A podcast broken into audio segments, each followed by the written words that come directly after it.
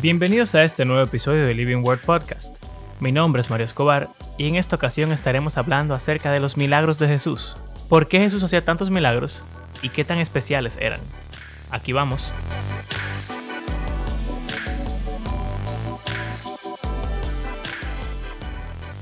Bienvenidos a un nuevo episodio del Living Word Podcast. Y aquí está con ustedes Abraham Sánchez junto a mi compañero Mario Escobar. Y como notaron que hablamos en singular, eso significa que Andrés no pudo estar con nosotros, ya que tiene un virus y está... Hmm. ¿Tiene un virus o tiene un coronavirus? No, no, no, no, un virus de otro tipo. Un virus genérico. y vamos a continuar hablando sobre el tema de esta temporada, Jesús.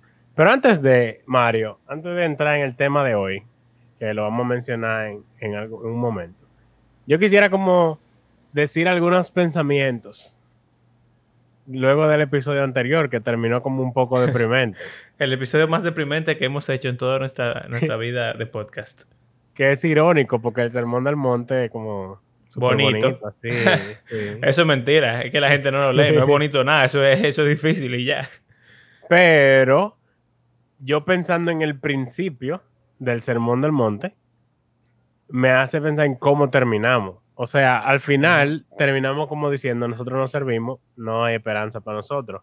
Sin embargo, eso denota que nosotros llegamos a la conclusión de que somos pobres en espíritu. Y la primera mm. bienaventuranza dice, bienaventurados los pobres en espíritu, porque de ellos es el reino de los cielos. Entonces, como que tú comienzas el, el sermón del monte emocionado porque tú aplicas en la categoría de la bienaventuranza. Y entonces tú terminas como en depresión. Pero si tú vuelves a comenzar, tú verías, wow, yo soy un pobre en espíritu. Definitivamente. Después de leer esto, no me queda duda de que yo soy eh, un paupérrimo. Miserable en espíritu.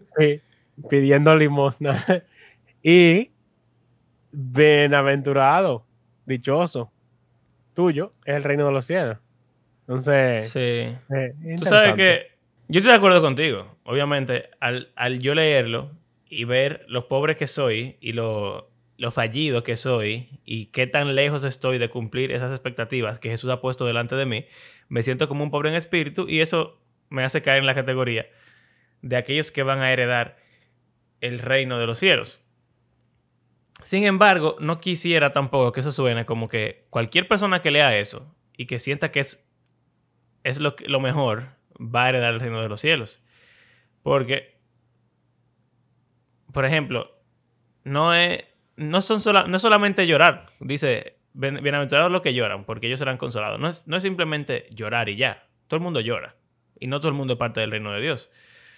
Eh, y en cierto modo todo el mundo tiene hambre y sed de justicia, pero no todo el mundo es parte del reino de Dios. Entonces, a pesar de que sí me hace sentir bien el hecho de que me doy cuenta de que yo soy pobre en espíritu y de que yo lloro y de que yo tengo hambre y sed de justicia, también está la, la cuestión de que Jesús me está invitando a hacer algo. Y yo creo que el consuelo que yo le podría dar y el consuelo al que yo llegué no es solamente que yo caigo en esa categoría, porque yo creo que la idea de Jesús es que cualquier persona pudiera caer en esa categoría. Claro, o sea, mi punto es que hay esperanza. Exacto. Y en el mismo sermón se puede encontrar, pero obviamente, siguiendo la historia de Jesús, vamos a ver cuál es la esperanza realmente. Exacto. Pero es como un, como un destello de, yo, o sea, lo que yo diría, como para completar tu idea, es que si ya tú eres pobre en espíritu, pide. Si tú tienes hambre y sed de justicia, intenta por lo menos conseguir el alimento. Si tú lloras, entonces busca a quien te consuele. ¿Tú entiendes? No solamente quédate en sí, soy pobre, sino que. Ah, no, claro o sea, ahí está el desafío. parte de la conclusión. Exacto. Eso es parte de la conclusión de que, sea imposible para nosotros eh, cumplir con todo lo que Jesús dice. Nosotros deberíamos dar nuestra, lo mejor de nosotros para Exacto. intentarlo. Y, yo creo que, El, como la clave del asunto es esa, ese, deseo ferviente de intentarlo. Y cuando nos damos cuenta de lo pobres que somos, entonces esa, esa persecución por ese estándar, por ese nivel, yo creo que se hace más fuerte todavía. Así que no, no nos deprimamos porque somos unos incompetentes, eh, sino que como que vamos a poner la pila. Hay como en las películas, siempre que, que hay una escena como de entrenamiento o algo así, hay un momento en el cual el protagonista falla y siente que no sirve y que no lo va a lograr, que sé yo cuándo. Entonces el entrenador después lo levanta y le dice, vamos, se faja. O sea, el tipo suda, se cae, se parte un hueso, lo que sea, pero... Como que como en Batman, de que no es cuántas veces uno se cae, sino cuántas veces se levanta. Exacto, exacto. y a Batman le rompió la columna, así que... Eh, bien. o sea que si realmente... Bruce, ¿por qué caemos? Para levantarnos. Exacto. O sea que no solamente, no es para sentirnos mal el episodio, pero sí, y ojalá que se, si realmente nos sentimos mal, entonces, ojalá que esa depresión nos lleve a, levantarnos y, a seguir a Jesús mejor. O sea que, sí, ¿verdad? O sea, o sea que, ¿por qué Jesús hacía milagro? oh, ese es el tema de hoy. ¿Qué te parece esa transición? Me parece muy fluida.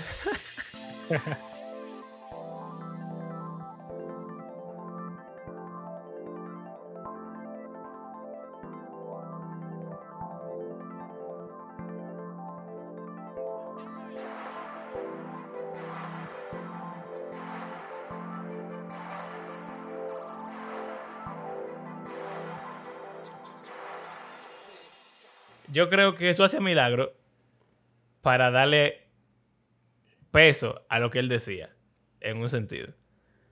Porque no es lo mismo que alguien te diga, mira, ayuda al necesitado, tú vas a ser consolado si tú sufres, qué sé yo qué. Pero el tipo está ahí y no hace nada. Y, tú, tiene un ciego adelante y le dice, no te preocupes, que todo va a estar bien en el futuro, tú vas a heredar el reino de Dios, pero tú estás ciego como sea y tú no ves nada. Y él se va para su casa eso no, como que no me traería mucha esperanza. Pero si alguien me dice, mira, eh, los pobres en espíritu y los lo que lloran y lo que están sufriendo van a heredar el reino, y de repente el tipo me abre los ojos, ¡ey! Va en serio lo que está diciendo. Eso nunca se había visto. Era ciego. eh, ok, ¿y cuáles son las respuestas de Cristiano Promedio que tú crees que encontraríamos esa pregunta? ¿Por qué Jesús hacía milagros? Si yo me... Hmm, alguien me hiciese esa pregunta hace un tiempo, probablemente yo diría que demostrando su deidad. Ok. No sé por qué, pero como que siempre, cada vez que se habla de Jesús, como que cualquier pregunta viene a mi mente de que Él murió por mí y que Él es Dios. Y entonces como que toda la pregunta... Eh, Esa es la respuesta alrededor de eso. Ok. O sea, como para demostrar su poder, que él no era un hombre cualquiera, sino que él era Dios realmente, con, que estaba ahí en medio del pueblo. Ok. Y ya. ¿Qué más? Eh, mi respuesta. O sea, de cristiano promedio. No, o sea, mi respuesta a eso, sí, yo sé que ya. Si tú tienes algo más de cristiano promedio, antes de yo responder a eso específicamente, para después yo dar mi respuesta de cristiano mm. promedio. No sé, no, no me viene otra. Bueno, lo que iba a decir es que pensando en lo que hemos hablado en episodios anteriores de los profetas, recordando que los profetas antes hacían muchísimas cosas mucho más fuertes que la que Jesús hacía. Y yo estaba viendo hace poco, ahora, o sea, hace unos minutos, antes de empezar a grabar el podcast, eh, una película acerca de Moisés con Carla. Eh, no sé si tú la has visto. ¿Tú has visto The Prince of Egypt? Claro, lo mejor del mundo. Esa película es dura, men. The DreamWorks. Esa película es muy dura. Y bueno, si alguien está yendo el podcast antes del 3 de marzo, parece que la van a quitar de Netflix el 3 de marzo. Así que les recomiendo oh, que vayan y la, y la vean. Porque es demasiado buena. Entonces, Moisés hizo cosas mucho más fuertes que Jesús por, por pila. O sea. O sea, al menos como a la luz pública, así, como enfrente de todo el mundo. Porque no es lo mismo sanar, aunque sea, aunque tú sanes 100 personas, no es lo mismo como que sanar individuos que abrir el mar frente a un pueblo entero. Exacto. Y, y está bien. O sea, quizás Jesús hizo. Moisés nunca sanó a nadie. está bien. No. Pero sanar a una gente, yo creo que no es tan Bueno, sí. impresionante. Moisés sanó a Sí. quién? O sea, con las plagas. Es Él verdad. enfermó a todo el mundo y, después lo sanó. Sí, es verdad, es verdad. O sea que, pues ya. Lo único que, que Moisés no hizo fue resucitar a, a alguien. Que yo sepa. Eh, mm, no, no, que, no, no. ¿Verdad que no? No, creo que no. No, el Mo- es- ok, ok, lo único que Moisés no hizo fue resucitar a alguien, pero mira, Moisés sanó a la gente. También Mm. cambió el clima de formas absurdas. Pero también, eh, ¿sabes que con la serpiente de bronce, cuando la gente se estaba muriendo porque lo, lo mordían la culebra, si miraban la, la serpiente de bronce, se sanaban? O sea, que eso También. es casi lo más parecido a resucitar a alguien, es evitar que se mueran en el punto ya culminante de, de que se van a morir. O sea, Eh, que Él le dio comida. sacó diario. comida del cielo por, por 40 años. ¿Cómo así? Y Jesús dijo de que yo soy el pan del cielo. Pero en verdad, el que tiró pan del cielo fue Moisés. Eh, Pero eso es lo que él está refiriendo. Claro, claro. O sea, lo que digo es en cuanto a asombroso. A- obviamente, abrir el mar es una locura. Fuego del cielo. eh, como tú dijiste, quitar el sol. Entonces, lo heavy es que también Moisés hacía milagros eh, localizados, localizados. Porque en Egipto sí, pero en la tierra de Gosén, todo bien. Nada. Exacto. O sea que el tipo, además de todo, mostró un, un control absoluto de sus habilidades mágicas. Y Elías y Eliseo, ni se diga, que sí resucitaron gente Exacto. e hicieron muchísimos milagros No, así no. tipo Lo, lo que más me. eh, Moisés. El del hacha. No, men. Eliseo, el cadáver de Eliseo resucitó a un hombre, viejo. Ah, exacto. Una historia súper, súper rara. Está en sus Biblias, en Segunda Reyes, probablemente, algo así. Sí, en, en, Segunda de Reyes. Primera, Segunda de Reyes, sí. Eh, sí, en Segunda de Reyes, por, como por la mitad del libro, más o menos. Eh, Tiraron un muerto en la tumba de Eliseo y resucitó. Exacto, solo así. No fue de que, que Eliseo quiso, él estaba muerto ya. Solamente tocó el cuerpo y, se, y, y revivió el hombre. O sea que, si es por, por demostrar que él era Dios, lo siento. Pero hay gente que son más Dios que, que Jesús, si a milagro se refiere. Eh, Aunque obviamente, como diría Andrés, no eran ellos que hacían los milagros, sino o Dios o el Espíritu que estaba en ellos. Sabemos Claro. eso. pero, Pero lo mismo podemos decir de Jesús también. Él lo dice. que, eso Que lo que el Espíritu es que le da el poder exacto para Ujú. hacer los milagros. Y él dice, o sea, yo no hago nada por mí mismo, sino que hago lo que mi padre me, me dice que haga y muchas otras cosas. Ok, mi respuesta de cristiano promedio. Yo hice una pequeña investigación antes del episodio. O sea, que no es tu respuesta de cristiano. promedio. bueno, es que no, porque yo... Yo como que no me acuerdo de mi respuesta de cristiano promedio. Yo siento que o eso que tú dijiste de ser Dios, o quizá yo no hubiera dicho lo de ser Dios y se pareciera a esta que voy a decir, pero en verdad no estoy seguro realmente, ¿no?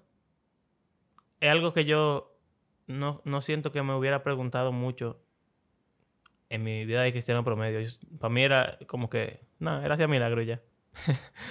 Exacto. Propaganda. pero la respuesta de Bueno, cristiano promedio... una razón, ¿verdad? Sí, puede ser. La respuesta de sea- cristiano promedio. En verdad, eso básicamente significa darle val- validez a lo que él estaba haciendo. Exacto. cual que en- eso es una, eso es una de las respuestas Sí. eh, reales realmente. Exacto. Eh, pero la respuesta que iba a decir es para demostrar no que él era Dios, sino que él era el Mesías.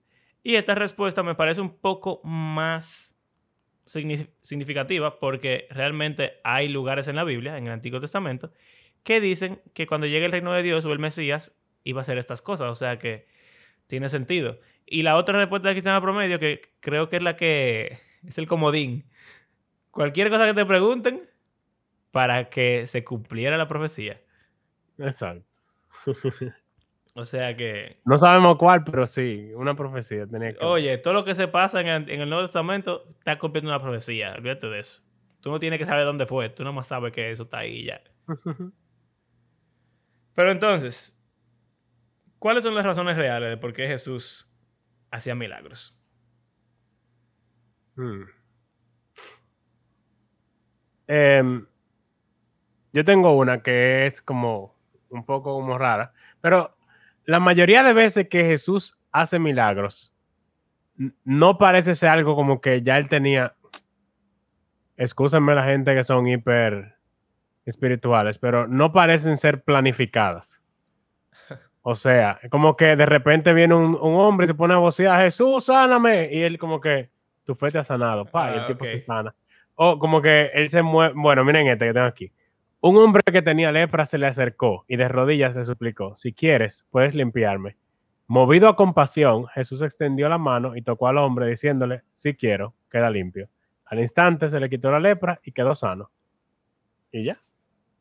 O sea, obviamente vamos a decir, bueno, Jesús es Dios y él sabe, está en control de todo lo que él hizo, etcétera. Pero este hombre fue para donde Jesús y le pidió que lo sanara. Y dice, Jesús fue movido a compasión y lo sanó. O sea que una de las razones por la cual él hacía milagros es porque él podía. O sea, por eso dije que suena como raro. Pero una persona que tiene el poder de sanar a aquel que está enfermo y ve personas que están enfermas, lo va a sanar. Porque son personas que están en, bueno, lo mismo que estamos diciendo de las bienaventuranzas. Él está trayendo eh, sanación, está trayendo como, eh, spoiler, el reino a estas personas. Tú sabes que pensando en el sermón del monte. O sea, yo estoy hablando como de la compasión y de que él tiene el poder para hacerlo y personas que eh, están en necesidad y la piden, él simplemente lo sanaba conforme sí, o sea, eh, suena como algo espontáneo, básicamente. Él estaba tranquilo en su cosa, llegó una gente, le pidió y entonces él como que no se pudo resistir al deseo de, demostrarle su, amor y su compasión y sanarlo. Eso me hace pensar en el Sermón del Monte, en el cual Jesús dice, al que te pida, dale. y por lo general, uno, hubiera, uno pensaría como que, ah, ok, si tú tienes superpoderes y tú puedes sanar gente, eso no te cuesta nada. Pero en el caso de Jesús, no, no era, vamos a decir, no le salió gratis a Jesús sanar gente. No. Al él sanar gente, él estaba sacrificándose. Porque mientras más gente él sanaba, más, problema. Exacto. Más popular se volvía y más problema heredaba. Y eso terminó matándolo eventualmente. De hecho, en el libro de Juan, en el capítulo 11, nos cuenta una historia muy famosa de cómo Jesús resucita a Lázaro. Y cuando Jesús resucita a Lázaro y los fariseos se enteran de que Jesús resucitó a Lázaro, ellos planifican que tienen que matar a Jesús por resucitar a Lázaro y también hay que matar a Lázaro porque lo resucitó Jesús. Entonces... Para que la gente no sepa que lo resucitaron. Exacto. Entonces, al Jesús hacer estos milagros, movido con pasión, él estaba demostrando el carácter que él mismo estaba predicando en el Sermón del Monte, de dar a las personas sin pensar en tu propio bien y aún si te costaba, al que te pide. Y al mismo tiempo, al mismo tiempo, en, él no estaba buscando como que reconocimiento por hacer milagros. Y eso también me acuerda al Sermón del Monte, donde dice que cuando tú des a los pobres, no lo haga como para que la gente te vea, o cuando tú ores, no lo hagas para que te vean, etcétera. Él a cada gente que sanaba le decía, mira, el mismo que estaba leyendo ahora mismo, Jesús lo despidió enseguida con una fuerte advertencia. Mira, no se lo digas a nadie, solo ve y preséntase al sacerdote para que le sirva de testimonio a él. Pero, obviamente, ¿qué hizo el, el, hombre? Salió y comenzó a hablar sin reserva, divulgando lo sucedido.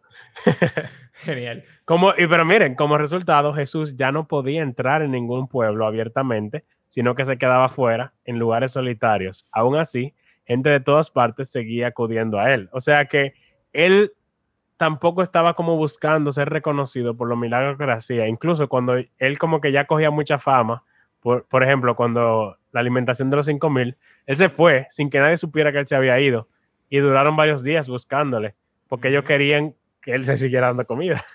O sea que él realmente no quería reconocimiento público, aunque al mismo tiempo él sabía que era inevitable. Y cuando él empieza su ministerio, en cierto modo, él, se, se... Él accedió a hacer lo que tenía que hacer, sabiendo que iba a tener esa consecuencia, porque él sabía que, eso era, que esa era su misión. O sea que bueno, ahí hay otra respuesta. No solamente era porque él tenía compasión de la gente, sino porque también esa era su misión. Y eso me, me hace pensar en este pasaje en el cual la mujer sirofenicia le dice a Jesús que por favor le sane a la hija o que la sane a ella, no sé qué. Y él le dice que su misión es para los hijos de Israel, que no era tiempo todavía de que a los gentiles recibieran el reino. Y entonces la, mujer le dice, güey, pero Jesús le dice literalmente que no es bueno darle la comida a los perros. Y entonces la mujer le dice, exacto. Entonces la mujer le dice que aún los perros pueden comer las migajas de lo que sobra de la mesa. Y entonces ahí Jesús le pasa lo que tú estás diciendo, tuvo compasión de ella. Entonces podemos ver las dos cosas. Él, tenía una misión que él estaba cumpliendo. Y esa misión tenía que ver con el pueblo de Israel.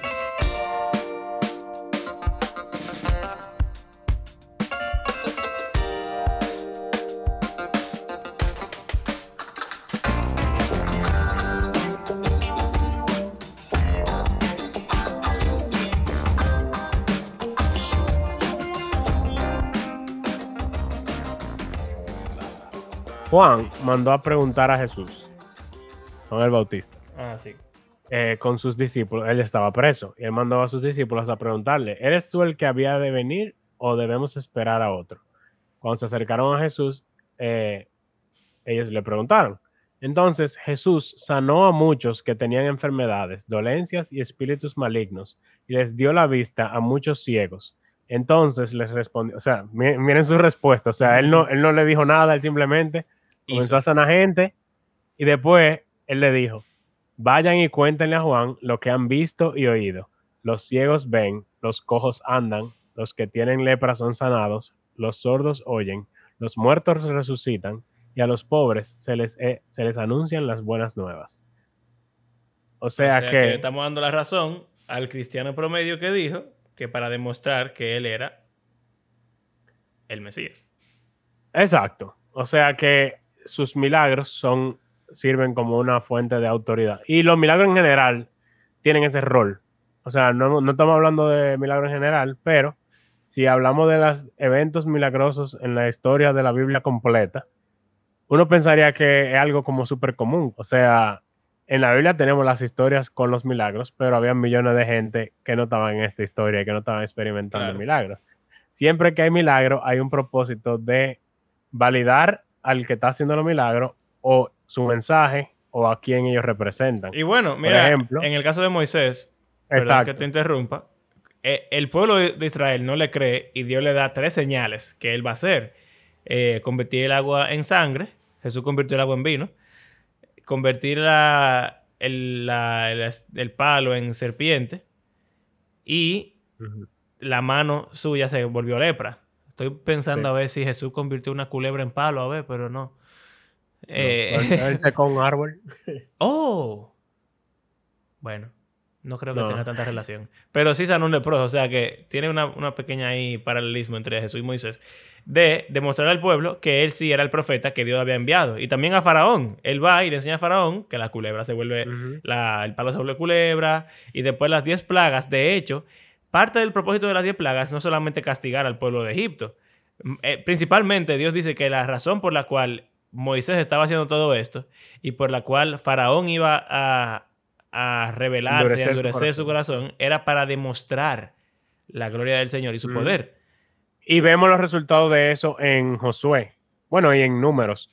Pero en Josué se ve clarito cómo eh, los cananeos están aterrados del pueblo de Israel y ellos ni siquiera lo conocen, simplemente porque escucharon lo que pasó en Egipto. Exacto. Y en el mismo Éxodo, muchos egipcios, egipcios dice en el libro de Éxodo que se fueron de Egipto con los israelitas en el Éxodo.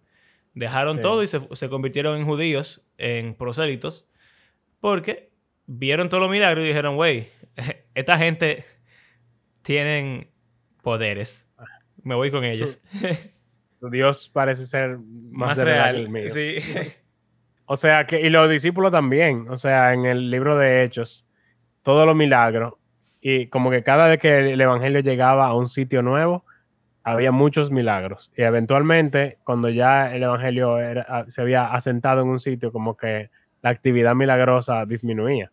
Y es porque ya estaba establecido que el mensaje y el mensajero estaban validados por lo que habían hecho y ya no necesitaban más de ahí. Interesante eso. A que Jesús, los milagros de Jesús son testimonio de que Él está haciendo lo que Él dice que Él está haciendo. Exacto. Jesús, antes de comenzar su ministerio en Lucas, vemos cómo Él se para en la sinagoga y lee un pasaje del profeta Isaías, en el cual dice, el Espíritu del Señor está sobre mí, por cuanto me ha ungido para anunciar buenas nuevas a los pobres. Me ha enviado a proclamar libertad a los cautivos y dar vista a los ciegos, a poner en libertad a los oprimidos, a pregonar el año del favor del Señor. Este es como un lenguaje del el jubileo, que era como ese momento en el cual se iba a dar liberación. Y no solamente liberación de esclavitud, sino que aquí como que se menciona también como de, enfermedades, o sea, libertad en todos los sentidos. Y una de esas, eh, enfermedad. O sea, alguien, alguien que ha sufrido una enfermedad crónica sabe lo que es ser esclavo, aunque haya sido libre su vida entera. Entonces, eh, parte del rol mesiánico, como decía el cristiano promedio de eh, una profecía, aquí está, era ese. O sea, parte de su rol de traer el reino, parte del reino era ese. Eh, anunciar la buena nueva a los pobres, pero y oprimidos, dándoles sanidad. Exacto. Y, por ejemplo, Jesús mismo lo dice a la clara, realmente. Eh, no solo, muchas veces pensamos en milagros como sanar personas, pero también los exorcismos que Jesús hacía tienen que ver con eso, darle libertad a los oprimidos. y, y, es una opresión espiritual en la cual se encontraban muchas personas con las que Jesús tenía contacto. Y él sacaba a los demonios. Y en ese momento, siempre los demonios se identificaban que él era el Mesías, hijo de David, no sé qué, le tenían miedo. Jesús también le dice a ellos que hagan silencio porque él no quería que su identidad se revelara tan tan temprano. O de eh, parte de un demonio. Eh, como que no te conviene que tu testimonio sea un demonio. Sí. Aunque eso es un buen testimonio, yo diría. no, eh, porque si, son los demonios que te están apoyando, o sea, eso está sospechoso. Pero al mismo tiempo, si un demonio te tiene miedo porque, y te está diciendo que tú eres el hijo de Dios, pues entonces, oye, ¿quién, ¿quién más que el demonio me va a tener miedo si yo fuera hijo de Dios? Eso quizás si tú lo ves desde ese punto de vista, es una buena un buen indicio. Pero bueno, bueno lo usaron para decir que él era el príncipe de los demonios. Exacto, eso que voy. Que en uno de esos exorcismos, Jesús está ahí, sana a una persona, le saca un demonio, y los fariseos le dicen que él hace esto por medio de Satanás. Lo cual, para mí no tiene mucho sentido, pero como Abraham dice, si tú hablas con los demonios así, como si fueran tu pana, quizás tú pudieras llegar a esa conclusión. Y Jesús les dice que no tiene sentido que el diablo saque al diablo. O que, que un reino se divida. Si el diablo es el rey de los demonios, entonces, ¿qué hace él sacando a sus súbditos? Más bien, para que una persona, un valiente, un guerrero poderoso, llegue y tome un reino, lo que tiene que hacer es atar al enemigo. Y entonces le dice, si yo realmente hago esto que estoy haciendo, por medio del poder de Dios significa que el reino de Dios ya llegó en medio de ustedes. Entonces, lo que él está diciendo es, yo estoy combatiendo también el mal espiritual y eso significa que llegó el reino de Dios.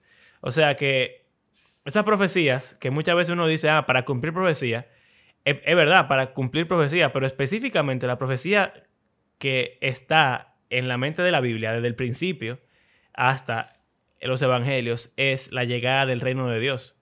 Que eso es lo que Jesús está eh, pregonando. O sea, mira como vimos en el episodio pasado. Él estaba contando las, buenas noticias del reino de Dios. Entonces todo, todo lo que Jesús hacía tenía que ver con, con demostrar que estaba llegando ese momento.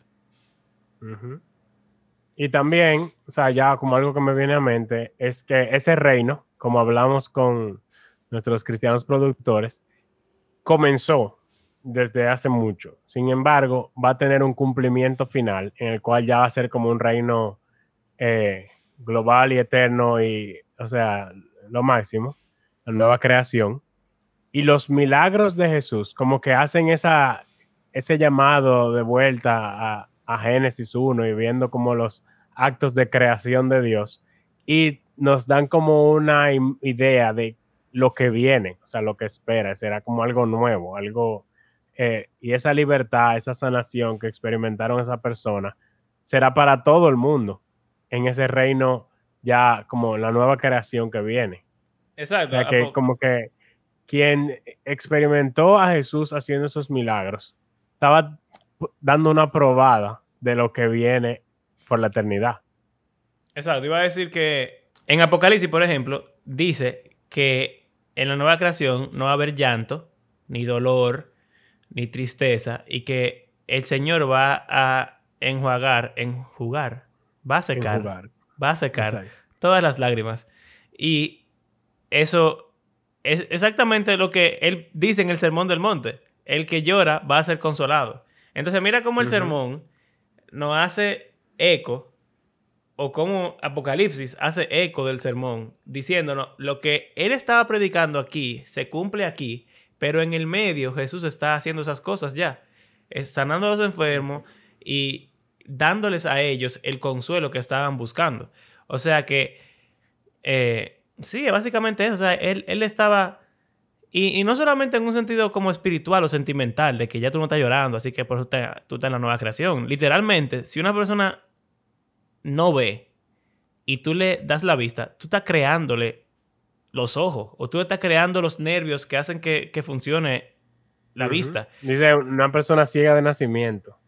Exacto, o sea, eso es, qué sé yo, tecnología de célula madre o algo así, pero, pero divino. Y, una gente que no puede caminar, que tú le des ese don. Tú estás creando lo que Dios creó en Génesis, un hombre que se mueve. Del, del bueno, y mira que hubo un ciego que él La hizo resurrección. él hizo barro con, con su saliva y se lo pone en los ojos. Y Dios creó al hombre del, del barro, del polvo de la tierra. Entonces, hay, hay, una, hay una referencia tan fuerte a la creación cuando Jesús hace cosas.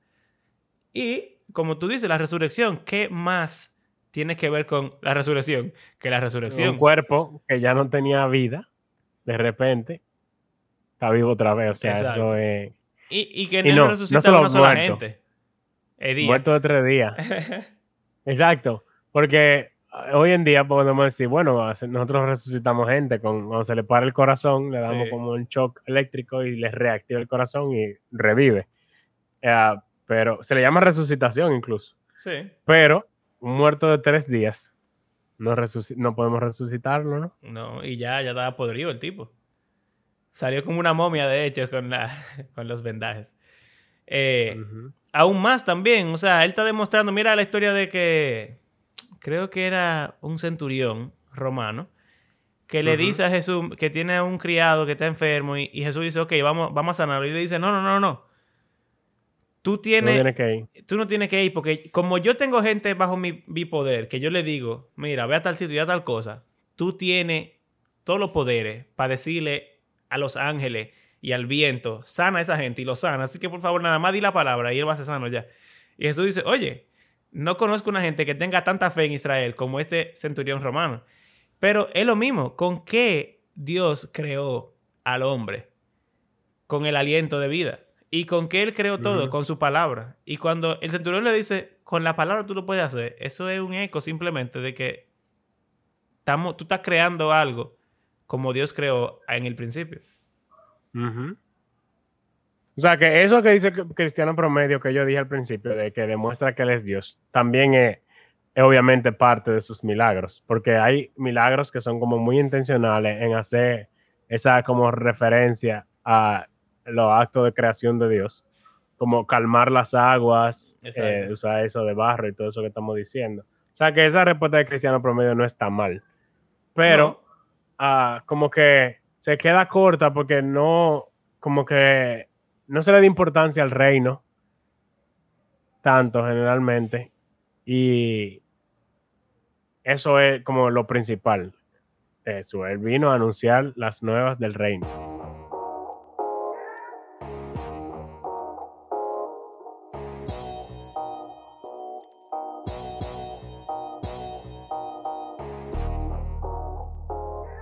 Y, mira que quizá nuestros oyentes puedan pensar, ¿y por qué es tan importante lo del reino?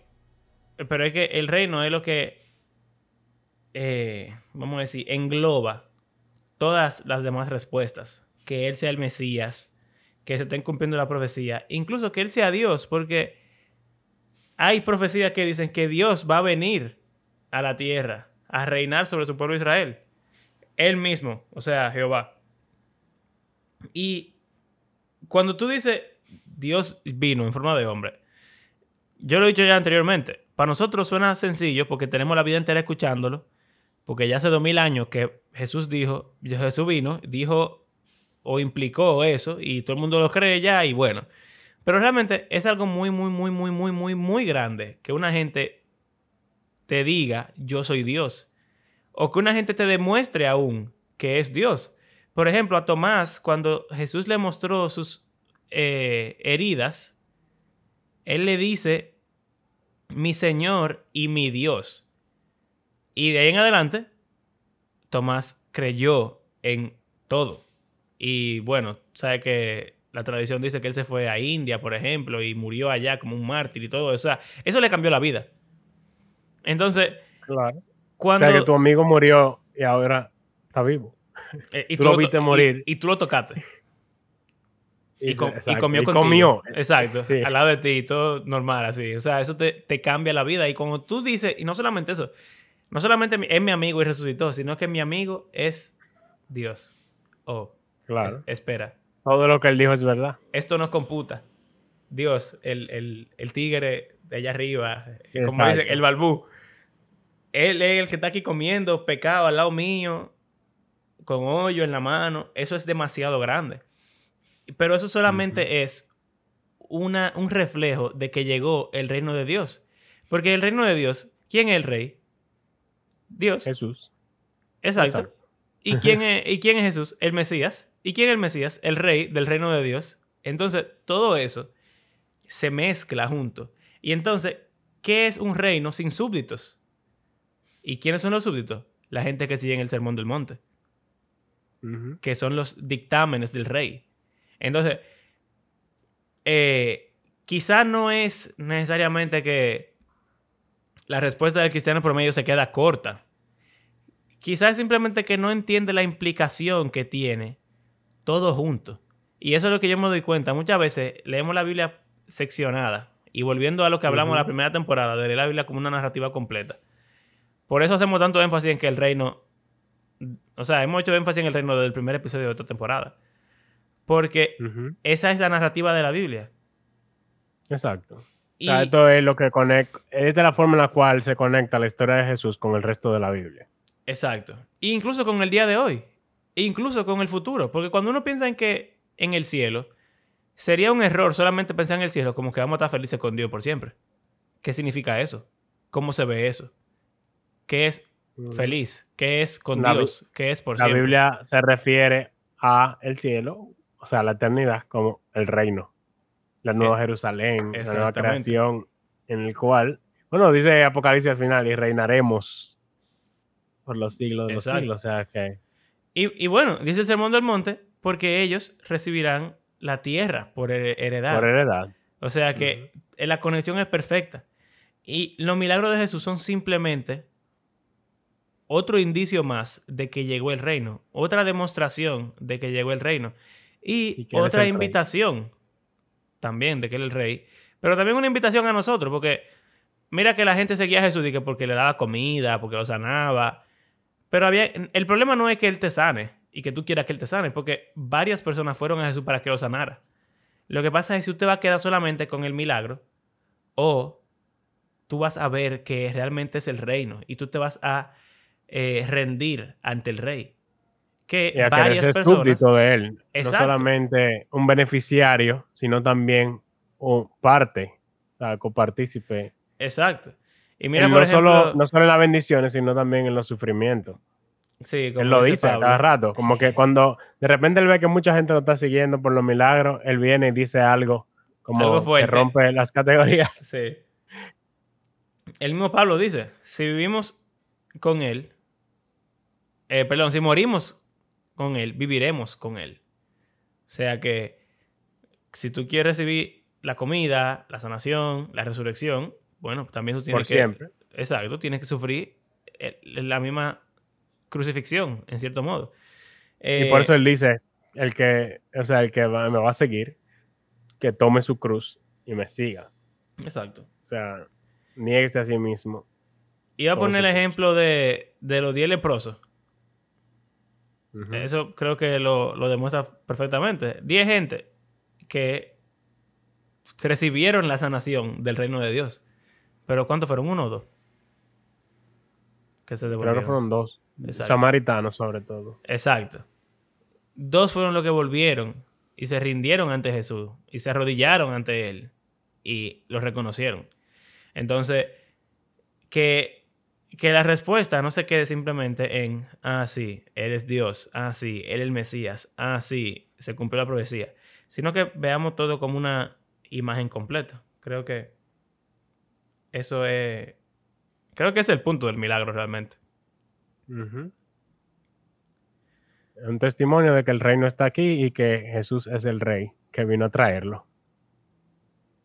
Y de que tiene beneficios muy buenos. Ah, claro. Y una, o sea, un- una probada de lo que viene para el mundo entero.